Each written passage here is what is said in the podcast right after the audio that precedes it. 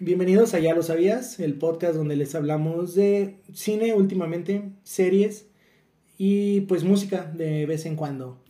El día de hoy les vamos a platicar de la película que está cerrando la fase 5 de Marvel Studios. Fase 4, fase 4, eh, hay corrección. La fase 5 es que este episodio se grabó en el 2028, güey.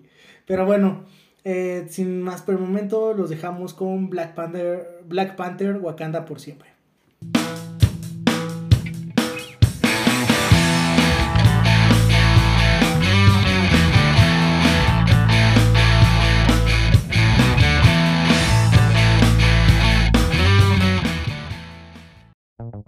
Si te interrumpí tu capítulo porque lo metió CJ a la mitad de uno, perdón. Eh, nada más te platico rápido. Acabamos de volver a abrir Patreon, ahí por cuestiones de logística. Te invitamos a leer los detalles que van a estar en, en, la página de Patreon. Todos los enlaces siempre disponibles en la descripción, ya sea que estés escuchando esto en Spotify, chécale ahí en mostrar más. Y en YouTube, en More Info, ahí van a estar los enlaces directos para las páginas de Patreon con la información detallada de lo que te acaba de decir Chris. Hasta aquí el comercial. Continuamos con lo que sigue. Bueno, primero que nada, ¿qué tal, y ¿Cómo estás hoy?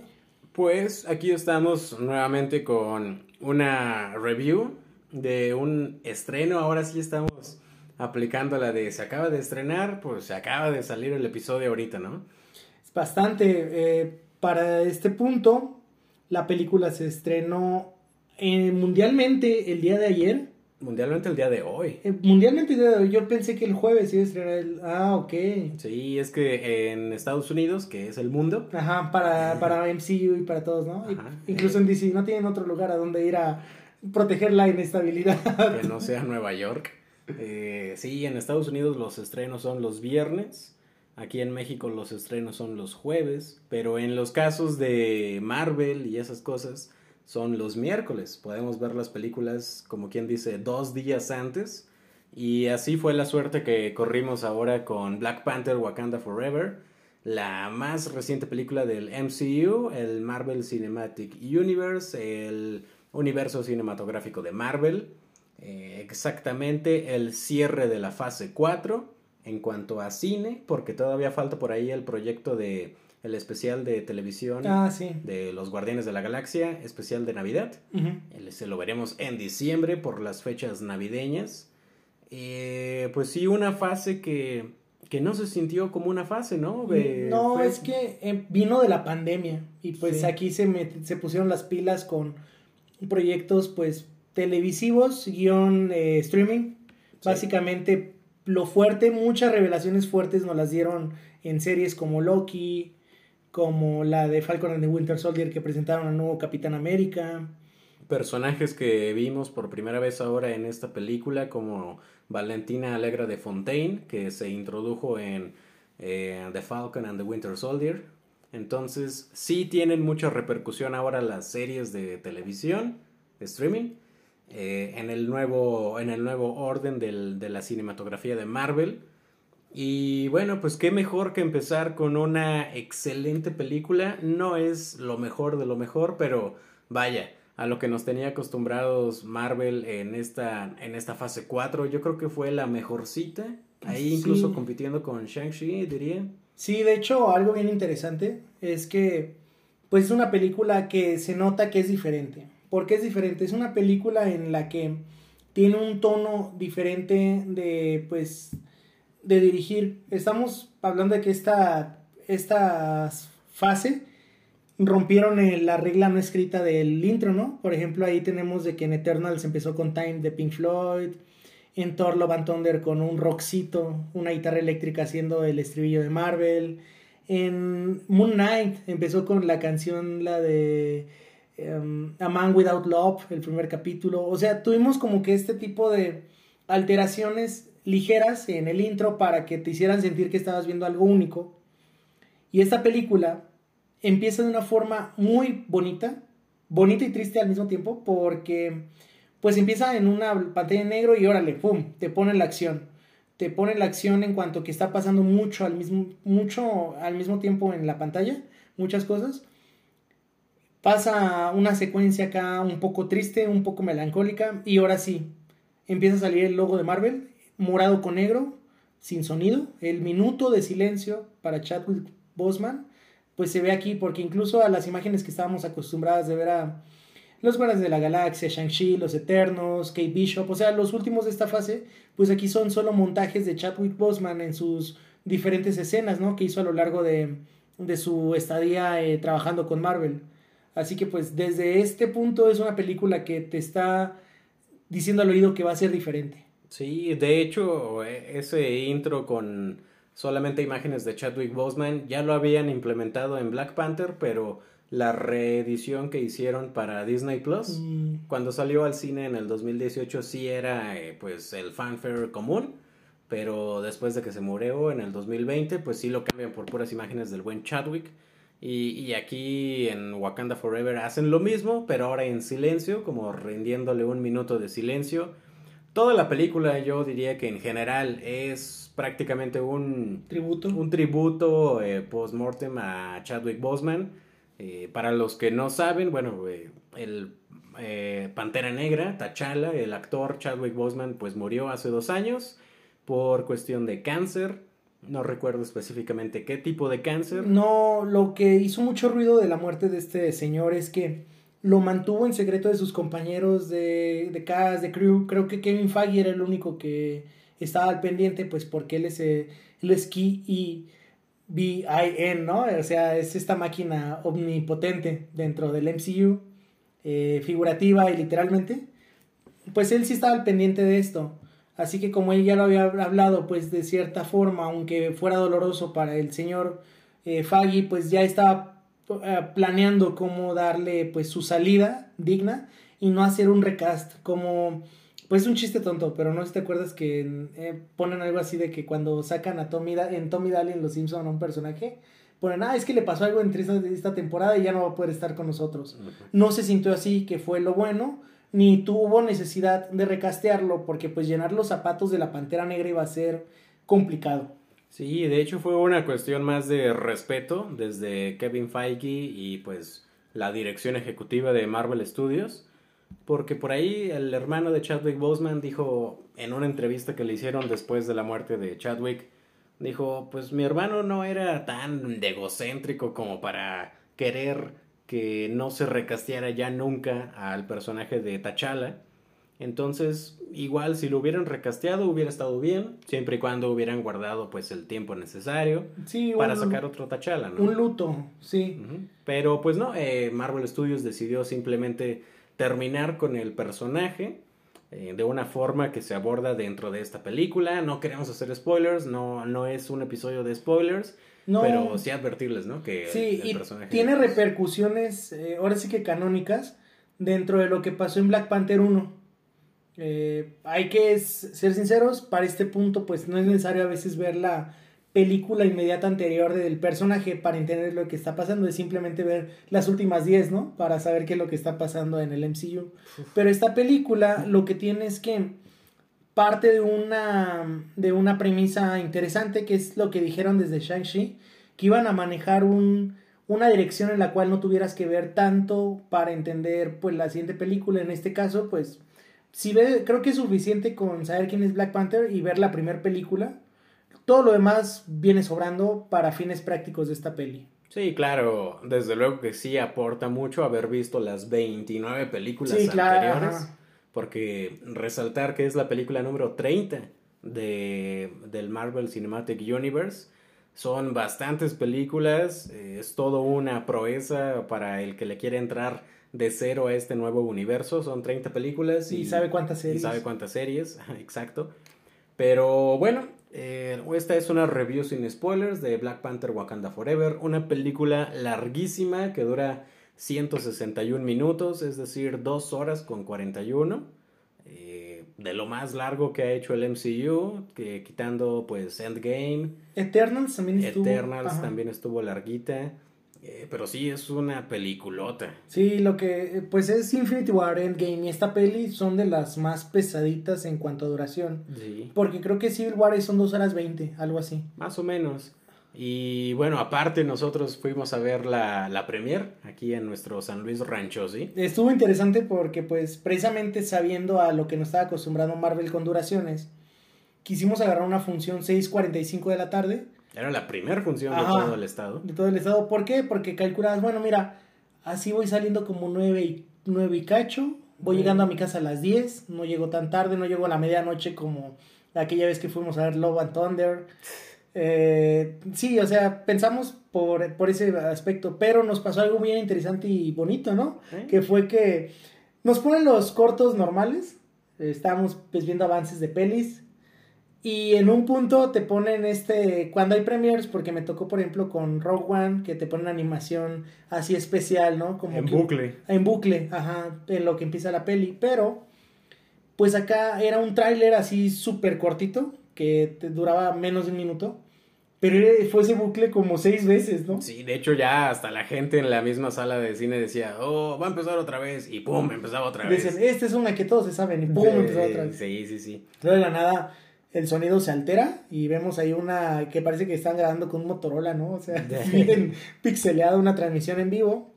Para este punto yo no sabía que el elenco de Black Panther vino a Ciudad de México, al país, vino a la Ciudad de México a presentar la peli, ¿no? En su premier. Y pues este evento, como era exclusivo de Cinépolis, lo proyectaron a mil salas. Una de las mil salas fue en la que estábamos CJ y yo. Y pues fue básicamente una entrevista con muchas fallas técnicas. La, Demasiadas fallas técnicas. sí, ahí pues destacaba que estaba Alex Montiel conduciéndola, pues quien conozca a este señor es el escorpión dorado, pero es el alter ego, ¿no? Sí, no, y también tiene su también tiene su programa de películas eh, Combo y no me acuerdo cómo se llama el nuevo programa, pero sí eh, Alex Montiel sí le ha dedicado gran parte de su vida al cine. Qué chido que lo pongan a conducir este tipo de Sí, eventos. aparte tiene una personalidad muy, muy, muy fluida, vamos, no es como un entrevistador seco, no es como que quedarse nervioso, no, pues él es una persona bien confiada acá, acá con la gente. Estaba con Tenoch Huerta, con Lupita Nyong'o, con Laitisha Wright, ¿se, se apellida? Letitia Wright, ajá, Ajá. Shuri. Eh, Shuri. estaba el director de la película, Ryan Coogler.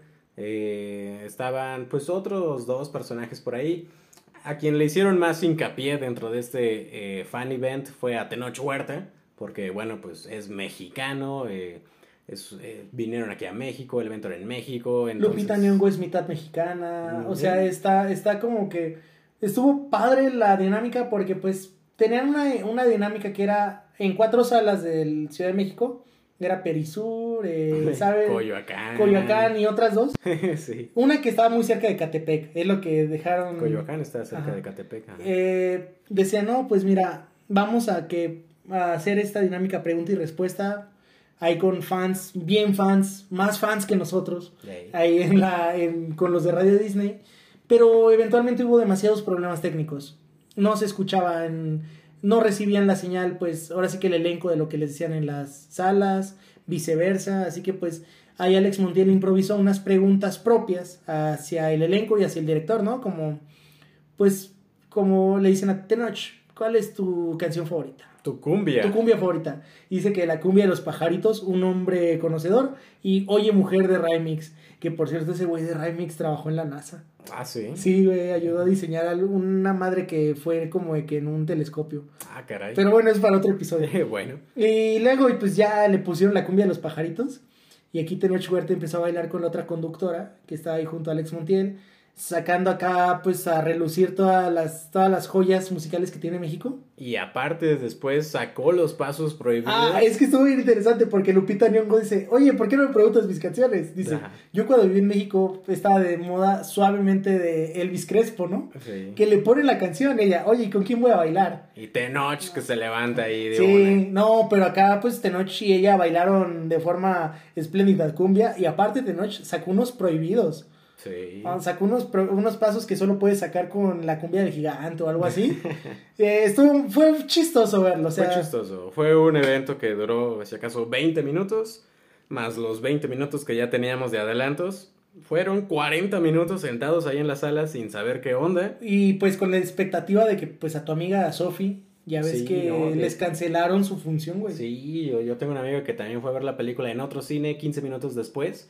Y bueno, San Luis Rancho sí Gona San Luis Rancho sí, pues falló la sala, ¿no? Mucha gente se quedó sin ver el estreno de Black Panther.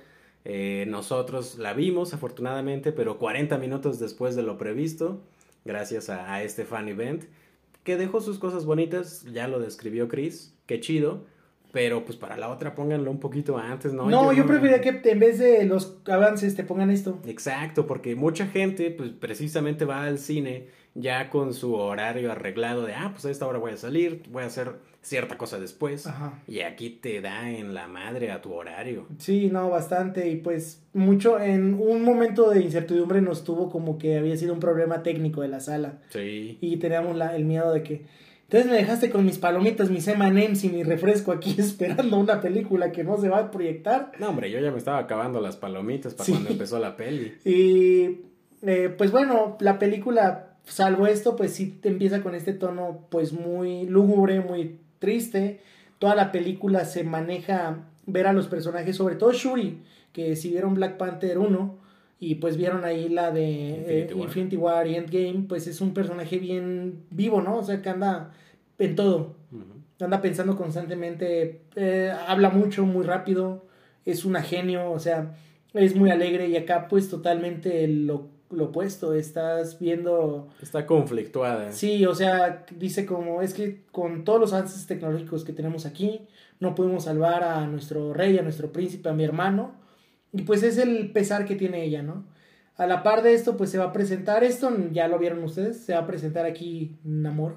Namor, en, lo pronuncian en inglés, pero pues Namor. Sí, es que tiene, y tiene que ser Namor. Ajá, exacto, porque ahí le dan una explicación dentro de la película de por qué este personaje Kukulkan eh, saca su, su, nombre españolizado, Namor.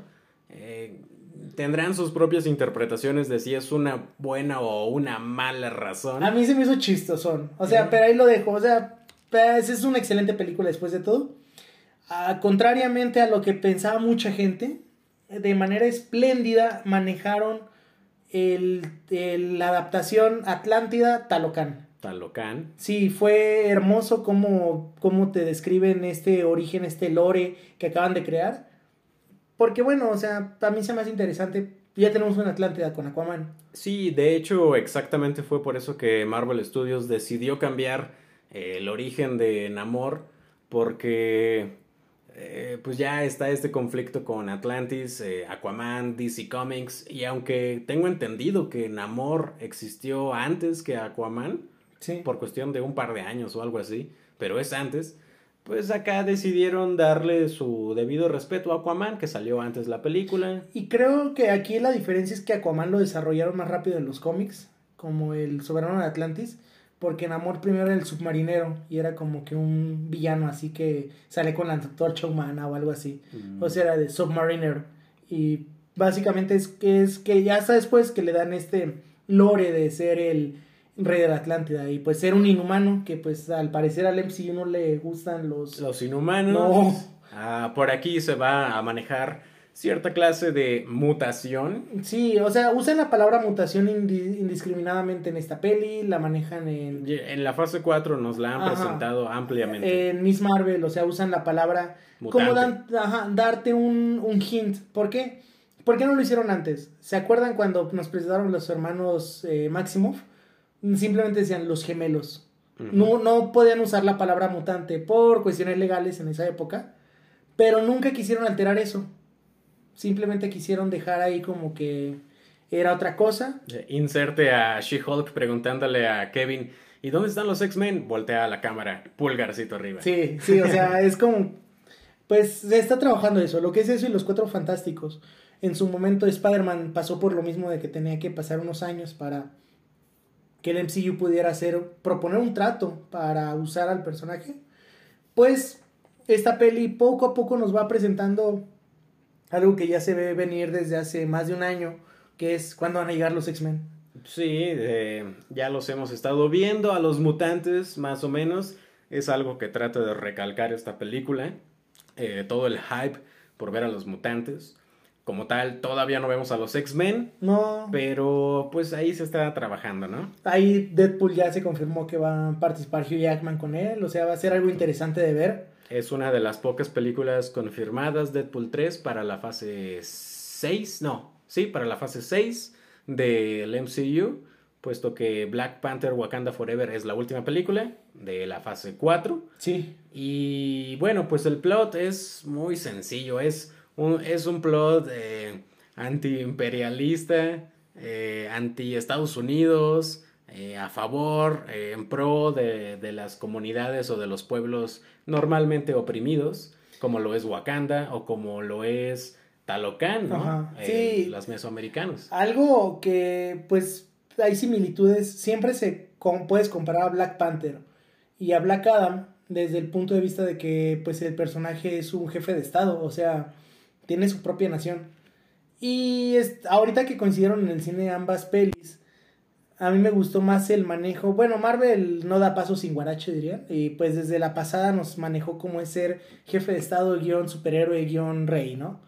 Y acá Black Adam flaqueó un poco con eso por cuestiones del guion. Ahí para los de Patreon pues ya escucharon de que pues básicamente la kriptonita de, de Black Adam es el guion, los diálogos. Visualmente es una joya, una obra de arte para amantes de los cómics y para el público normal. Y esta peli tiene, junta todo eso, visualmente es impresionante. Sí, no, el diseño de producción es eh, verdaderamente una joya. Aquí se te olvida todos los memes que habíamos estado haciendo de la, del, del CGI que estaba manejando Marvel en Thor Love and Thunder, en She-Hulk. Sí, sí. Que, que, sí tiene una que otra cosilla rara. Hay, hay una escena, se, hago el paralelo con, si vieron Black Adam hay un close-up a la cara de La Roca cuando va volando Acá hay un close-up a las piernitas y muslos de Namor cuando va nadando. Son como que paralelismos cinematográficos, ¿no? Sí, todo esto está pues procesado en computadora y se ve un poquito raro, pero en general el diseño de producción ayuda bastante. Eh, cómo van vestidos todos los de Talocan, el mismo diseño del traje de Namor es extraordinario. No se diga Wakanda, ya lo habíamos visto desde el 2018 con su propia película. Sí. Eh, todo está muy, muy, muy chido visualmente. Y qué bueno que siguieron en esa misma línea. Eh, de hecho, el, el, crew de la película es básicamente el mismo, básicamente el mismo de la película pues de hace cuatro años. Sí, no, es una película que pues es como Shang-Chi. No se sintió forzado en ningún momento es al estilo Coco, al estilo Encanto al estilo La Raya y el último dragón. Eh, te voy a presentar una cultura, ¿cómo es? No, pues acá simplemente es, ah, mira, esta cultura trabajan así, piensan así, haz tus deducciones, ¿no? Tú como espectador, simplemente disfrútalo. Eh, ¿Cuál es el origen de los conflictos en esta película? El vibranio, eh, Estados Unidos tratando de obtener todo lo que pueda de vibranio. Oye, el Estados, Estados Unidos y la OTAN. Y la OTAN, sí. Entonces, se presentan muchos conflictos políticos que quedan de lado en la mayor parte de la película. Aquí lo que llama la atención es pues ver el enfrentamiento entre Namor y Wakanda, sí. porque propiamente se trabaja durante toda la película quién es Black Panther, qué será Black Panther, qué representa Black Panther ahora que T'Challa pues ya no está. De hecho, cuando las primeras críticas que salieron de la prensa cuando se proyectó esta película, iban en dos direcciones. Manejan esto que le estamos diciendo de que es una película dedicada enteramente a Chadwick Boseman y a procesar este duelo. Y la segunda es que a mí no me pareció tan así, o uh, en momentos sí, pero creo que sí sobreexageraron los periodistas estadounidenses, que fue, es que al personaje de Neymar le faltan motivación para sus acciones. Tú como mexicano, tú como, como como comunidad minórica en Estados Unidos, puedes entender tranquilamente las motivaciones. No se me hizo tan fundamentado, creo yo, como Killmonger, por ejemplo, en la primera película. Que Killmonger, si bien estaba, no estaba muy, muy bien de sus facultades, eh, al menos de distinguir el bien y el mal. Tenía una razón. Ajá. Aquí Namor también la tiene, pero podría rayar en lo totalitario. Exacto, sí. Y pues al, al gringo lo dicen que lo que no puedes ver en tu casa lo has de tener. Y pues si ellos ven a un líder totalitario, no es lo peor del mundo, pero pues mira a su presidente. sí, es, es algo que da mucha risa porque te das cuenta de quién viene la crítica y qué es lo que dice. Sí. Eh, cosas chidas de la película. Eh, Shuri, eh, la, la, actriz que interpreta a, Shuri, se llama Leticia Wright, exacto. Sí, y tuvo ahí unos, un, montón de como que de broncas a lo largo de la filmación porque pues ella es una de las personas que no consideran útil el aplicarse una, una vacuna para cualquier cosa, ¿no? Pues acá se juntó que cuando estaban filmando esta película, estaba filmando en pandemia y pues por ahí tenían que retrasar schedule por, e, precisamente por esta cuestión, ¿no? O sea, digo, totalmente respetable si te quieres o no vacunar, pero pues teniendo la plataforma como la que tiene ella, pues sí piensas dos veces como que si dejo mi ideología de lado. Sí, por el bien de los fans. Sí. Eh, otra cosa chida de la película, Tenoch Huerta interpretando a Namor. No, sé, yo le dije así cuando salí, quiero ver más de Tenoch Huerta, quiero ver más de Namor en un futuro, porque es un personaje que nos dejó muchas preguntas. de sus habilidades podríamos ver ahí, ¿cómo se llama? No exageraban con que estaba rotísimo como personaje. Vaya que sí, está súper bufeado. Sí, no, el guion le favorece enorme, o sea si esto fuera la Liga de la Justicia, le tendrían que hablar a, Batman, a Superman y a la Mujer Maravilla para aplacarlo, ¿no? Sí, sí, sí, sí. Verdaderamente está bien escrito. Eh, dejando de lado que está bofeado y todo eso, está bien escrito el personaje. Eh, tiene sus intenciones, las puedes entender más viéndolas desde la perspectiva de un mexicano. Exacto. Eh, toda la escenografía que hay, pues, en México en, las playas de Yucatán. Todo está chido y dices como mexicano, qué chingón que Marvel se esté fijando para acá. Oye, qué, qué bonito que pues es una película de Marvel en la que hay diálogos en los que no hay subtítulos y aparte hay música en español de fondo. Hay música que la letra está en español. Ajá. Hablan bastante en maya. En maya, sí. Dice, pero me gusta Maya Yucateco. Maya Yucateco. sí, dicen. Sí, sí, sí. Eh, pero, pero qué chido. Eh, ya les hemos hablado en este programa de lo mucho que los gringos odian leer subtítulos. Pues amigos gringos, váyanse acostumbrando porque cada vez la representación está más chida.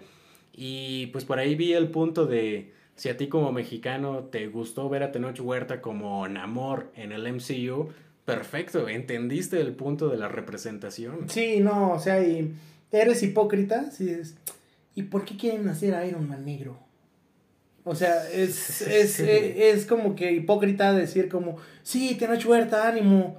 No, es que a los personajes pelirrojos los están haciendo de color. O sea, es vamos, esto es una época en la que los que escribían los personajes era gente blanca, ¿no? Era gente blanca de principios del siglo XX. Sí, o sea, estamos hablando de que ya pasaron más de 100 años de alguna de algunos personajes para la creación de algunos personajes. Sí.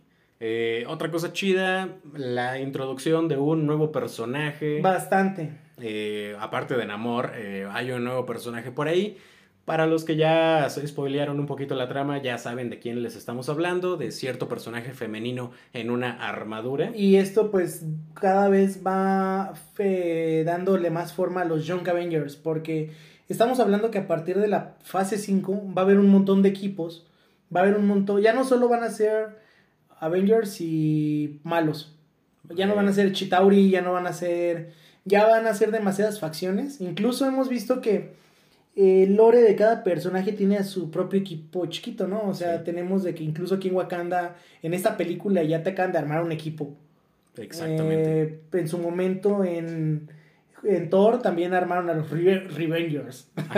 Revengers. sí, fue el primer, eh, fue el segundo equipo famoso, ¿no? Ajá, también después los Asgardians of the Galaxy. Asgardians of the Galaxy. Se puede tomar en chiste, pero son cosas chidas que hay. Porque, porque no estamos acostumbrados, al menos, incluso en DC, diga la justicia suiza de Squad, únicamente hasta ahorita.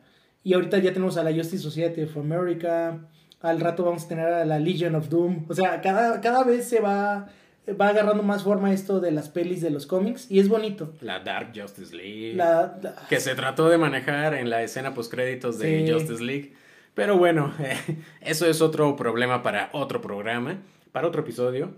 Otra cosa chida de la película de Wakanda Forever, eh, el peso que le están dando a este nuevo personaje de Julia Louis Dreyfus, eh, Valentina Alegra de Fontaine. Ay, sí, hay un, hay un spoiler enorme de un personaje que ya conocemos. Que como diría Daniel Virgen, lo cambia todo. sí, o sea. Sí, sí, sí. Hay una interacción con este personaje de Martin Freeman, Everett Ross, que creo que no tiene nada que ver con el general Ross. No. pero es un personaje que sí existe en los cómics para favorecer o para complementar. Es como el Steve Trevor de entre Temisira y Estados Unidos. Él es entre Wakanda, Wakanda y... Estados Unidos. Everett Ross tiene un peso muy importante en esta película. Todavía no lo manejan al 100%, pero lo están presentando. Sí, es que salió por primera vez en Falcon Civil War. and- sí, Civil War. Civil War. Ajá. Y luego salió en Falcon and the Winter Soldier porque era No, luego salió en Black Panther. Black Panther, sí es cierto. Y ya ahorita pues le están dando el, el peso que merece porque está reestructurando todo. O sea, quiero saber qué pasó con los Flag de Smashers. Flag Smashers, ajá, Sí, exactamente. O sea, un montón de cosas que están pasando aquí en el MCU. Sí, y aquí pues mezclan las historias de Everett Ross y Valentina Alegra de Fontaine, que pues eventualmente creemos va a desembocar en la película que ya está confirmada de los Thunderbolts. Que es como el Suicide Squad de Marvel. Básicamente, ¿no? Eh, yo digo que las cosas chidas de la trama ahí terminan. No es que sea una película que esté limitada. Todo lo contrario, se pueden desprender muchísimas cosas de la misma. Eh, ¿Vale la pena verla? Sí. Que se te pueda hacer un poquito larga en determinadas escenas. Sí, a mí, a mí me pasó eso. Yo le digo a CJ que sentí más pesada en algunas partes Black Adam Ah, sí. por el guion. Y aquí lo que me. Yo estaba como que viendo eso, comiendo palomitas, diciéndole a Kevin así, "Eh, los emanems. eh, sí, tomando refresco. O sea, en ningún momento sentí necesidad de ya irme, de pararme, de ver el reloj. O sea, cuánto le falta a esto. Eh, la verdad. Se- no sentí que pasaron. Bueno, obviamente, ya cuando me paré, "Ay, hijo de su madre, ¿no? Es que, pues en total estuvimos ahí más de tres horas. Sentados. Entonces, pues sí, estuvo canijo, ¿no? Pero pues ustedes que la van a ir a ver no se van a chutar el fan event. No se preocupen, Sí. eso solo sucedió el día del estreno. Eh, simplemente para complementar con lo que siempre les digo. Eh, el crew de la película, ya sabemos que Kevin Feige es el superproductor de todo esto. Y Luis Desposito es el executive producer, ¿no? Executive Producer, pero aquí aparte tenemos como productora a Nate Moore. Este cuate ya produjo pues Eternals del año pasado de Chloe Zhao. Eh, como director regresa Ryan Coogler, quien ya había dirigido Black Panther del 2018. Aparte nos entregó otra joya del cine moderno, Creed, Uf, con Michael B. Jordan hace siete añitos. no con Michael A. Jordan, ¿verdad? No, no, no, Michael B. Jordan, exactamente. Eh, en los escritores de esta película está nuevamente Ryan Coogler, había escrito ya Black Panther, Creed, y además eh, Joe Robert Cole, quien también había escrito Black Panther, la del 2018. Como les Eh, digo, se repite mucho. Me gusta mucho la coherencia de, por así que de la producción de una película, porque pa- puede pasar todo lo contrario, como decirle a este, ¿cómo se llama el de la película de los Avengers cuando le hablaron para Justice League? Joss Whedon. a Josh Whedon, oye, carnal, en- ven a hacer la culminación de tres películas que hizo Zack Snyder. O sea, es como, ay, güey. Sí, no hay mucha coherencia, no hay mucha pues línea creativa. Y aquí Marvel sí lo cuida bastante. Eh, en la música, ¡fua! la música de, de Wakanda siempre se me ha hecho una joyita. Y el soundtrack es, el soundtrack y el, eh, OST. y el, ajá, el OST eh, es, es que es- oh, son dos, el tracklist y el Ah, soundtrack de, ah, de la película son hermosos. Ah, sí, las canciones y la banda sonora. Bandas, ajá. Exactamente. En la banda sonora, la música sinfónica está a cargo de, apunten el nombre, Ludwig Göransson, Tal vez lo recuerden, recuerden por proyectos como de Mandalorian, Tenet, Tenet, eh, The Book of Boba Fett, Black Panther, ajá. Creed también. Entonces, eh, Ludwig Göransson yo creo que entra ya en ese lugar que está Michael Giacchino. Sí, o sea, él es de él es la nueva generación de estos. Pues estamos viendo que Ennio Morricone se está retirando. Mm, Ya se murió. Ah, ¿no? ya se murió. Sí, John ¿no? Williams está retirando. John Williams está retirando. Es eh, Hans Zimmerman está ya en, a lo mejor en su Zimmer. Zimmer, ah, sí, Zimmer. Sí. Hans Zimmer está ahí pues dando sus últimos conciertos. Eh, ya no quiere hacer música para Es- superhéroes. exacto, o sea, estamos viendo una nueva generación. Michael Giacchino incluso ya acaba de debutar como director en Werewolf by Night. Exactamente. Uh, no esperemos que en un futuro veamos a Ludwig Göransson siendo director de algo de Marvel. ¿Por qué no? Tiene, tiene una mente genial Sí. para hacer música. Puede hacerlo para otras cosas. Eh, pues en la fotografía, cinematografía está eh, Odium Dural Arcapo. Eh, ya participó con Marvel como directora de fotografía en Loki en la primera Ah, temporada. ok, ok. Que bueno, ser director de fotografía en Loki es otro trabajo muy distinto. Hay mucha Pantalla computadora, verde, hay sí. mucha pantalla verde, ¿no? Pero también tiene otra película, Teen Spirit, con Elle Fanning. La neta no la he visto. Ah, está muy buena. Está basada en una novela gráfica. No, ok, Es un de estos justicieros de sombrero, antifaz y un, ¿cómo se llama? Este, un trench coat, un abrigo. Ok, ok. Pues yo la apunté porque sale Elle Fanning y bueno, Elle Fanning, ¿no? Teen Spirit del 2018. Y en los editores... Ah, no es la del 2018, espérame. No, Sí. esa- no, no es la Spirit que yo digo. Ah, ok, no, Teen No. Spirit es, es de Elle Fanning, eh, pues, es la de Demon, eh. Neon Demon. bueno, eh, recomendación aparte, ¿no? En lo que Christian investiga, eh, tenemos un gran equipo de editores. Kelly Dixon, editor con cuestiones de Breaking Bad, de Better Call Saul. Tenemos a Jennifer Lame, editora de Hereditary, Marriage Story.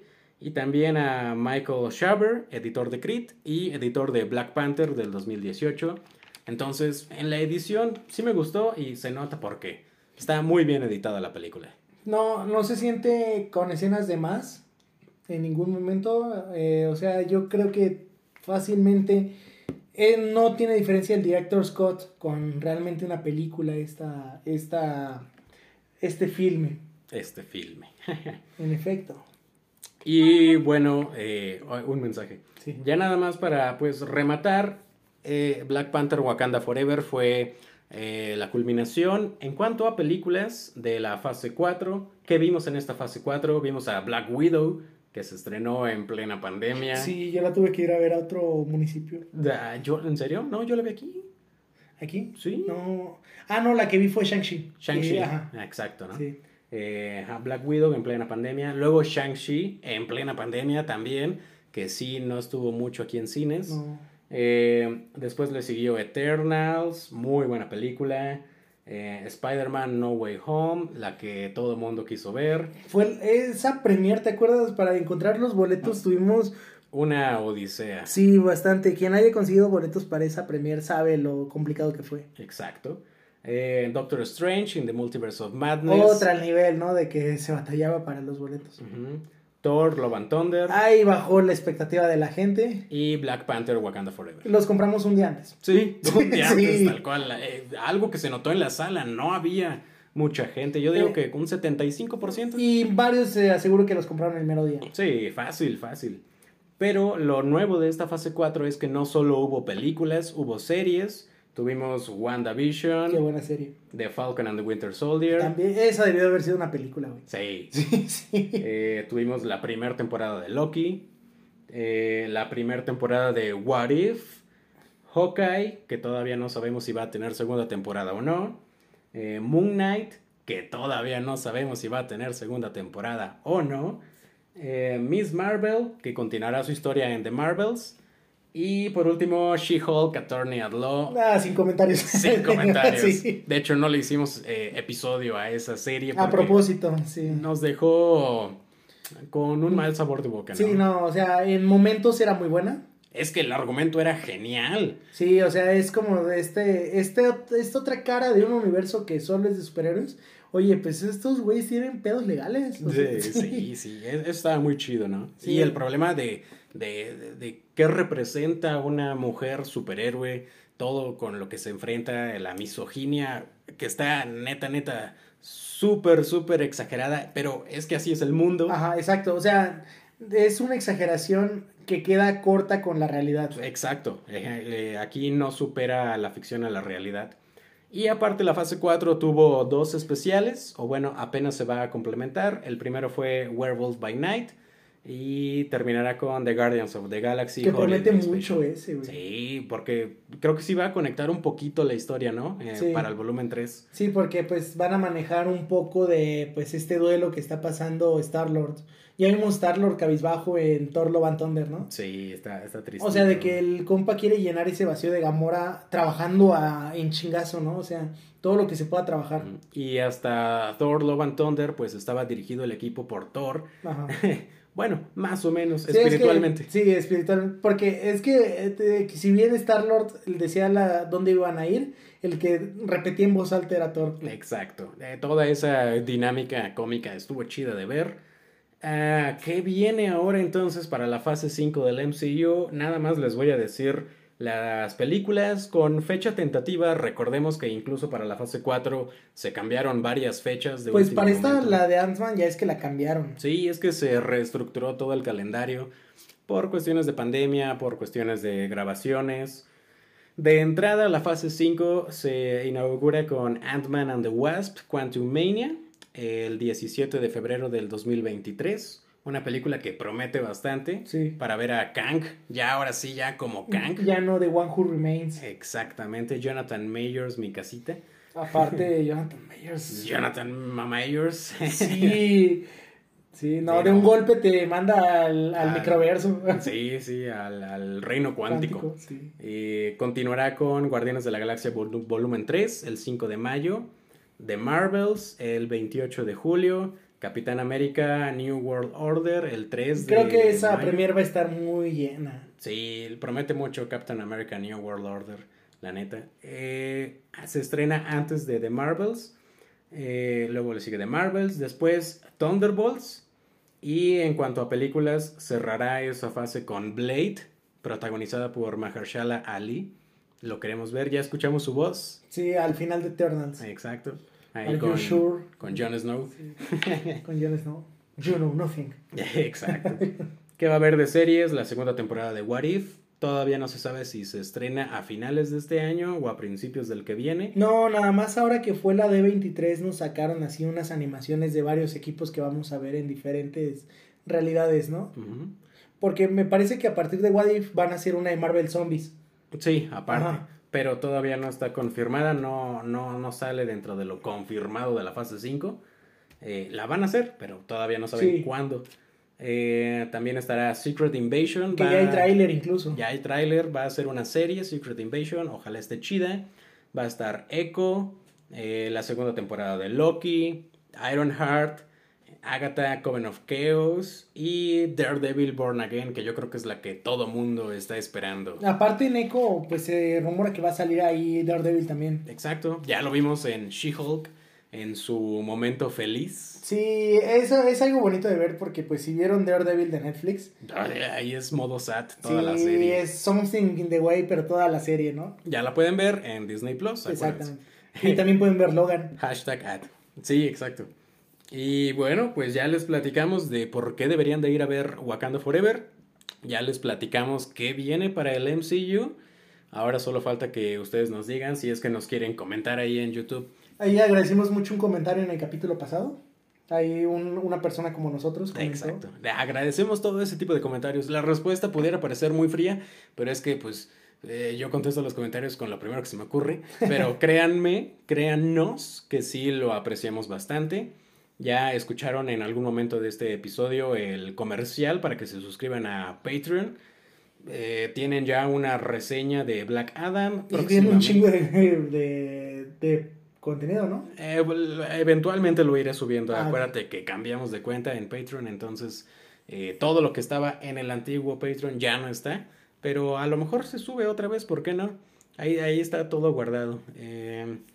Y bueno, pues yo creo que por esta semana, mm, neta, eh, vayan a ver Black Panther Wakanda Forever. Lo vale. Lo vale. Nos escucharemos entonces la próxima semana. En Ya lo sabías.